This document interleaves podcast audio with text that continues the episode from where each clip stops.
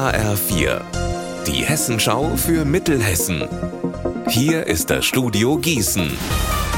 Mit Klaus Pradella, guten Tag. Wegen des Streiks bei der Hessischen Landesbahn sind heute vor allem in Mittelhessen einzelne Züge ausgefallen, zum Beispiel auf der Taunusbahn in Richtung Brandoberndorf, aber auch auf der Strecke zwischen Limburg und Siegen. H4 Mittelhessen-Reporter Arne Bartram waren viele Pendler und Zugreisende von dem Streik betroffen? Heute hatte der Streik noch keine so großen Auswirkungen. Auf der Strecke Dillenburg Richtung NRW und Rheinland-Pfalz sind Züge ausgefallen. Außerdem gab es Probleme rund um Usingen, weil das Stellwerk dort zwischenzeitlich unbesetzt war. Die Gewerkschaft EVG ist mit dem ersten Streiktag aber trotzdem zufrieden.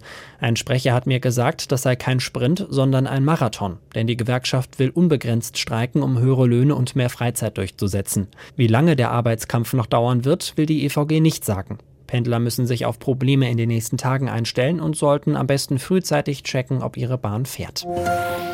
Für die Gießener Stadtverordneten wird es heute Abend wieder eine Mammutsitzung. Der Haushalt steht auf dem Fahrplan. Das Ergebnis des Akteneinsichtsausschusses zu den umstrittenen Jahresabschlüssen 2017 und 2018. Und dann geht es auch noch um den Streit um die geplanten Baumfällungen am Schwanenteich.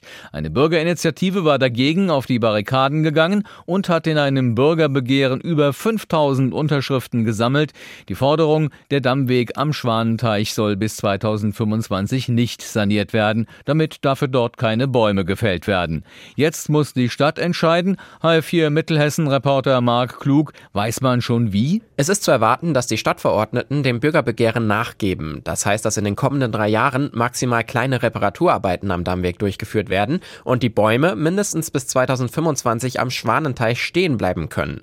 So steht es in der Beschlussvorlage, die am Dienstag von der Stadt veröffentlicht worden ist. Das liegt vor allem daran, dass die Verantwortlichen einen Bürger Bürgerentscheid unbedingt vermeiden wollen. Zudem würde es zwangsläufig kommen, wenn die Forderung der Bürgerinitiative weiter abgelehnt werden sollte. Ursprünglich hatte die Stadt im Oktober beschlossen, die Bäume auf der Uferseite zu fällen und den Dammweg im kommenden Jahr vernünftig zu sanieren. Nach der Entscheidung heute Abend wird dieser Plan aber wohl wieder vom Tisch sein. Unser Wetter in Mittelhessen. Es bleibt auch in den nächsten Tagen beim trockenen Winterwetter und wird teilweise sogar noch etwas kälter. Morgen bis zu minus 4 Grad. Ihr Wetter und alles, was bei Ihnen passiert, zuverlässig in der Hessenschau für Ihre Region und auf hessenschau.de.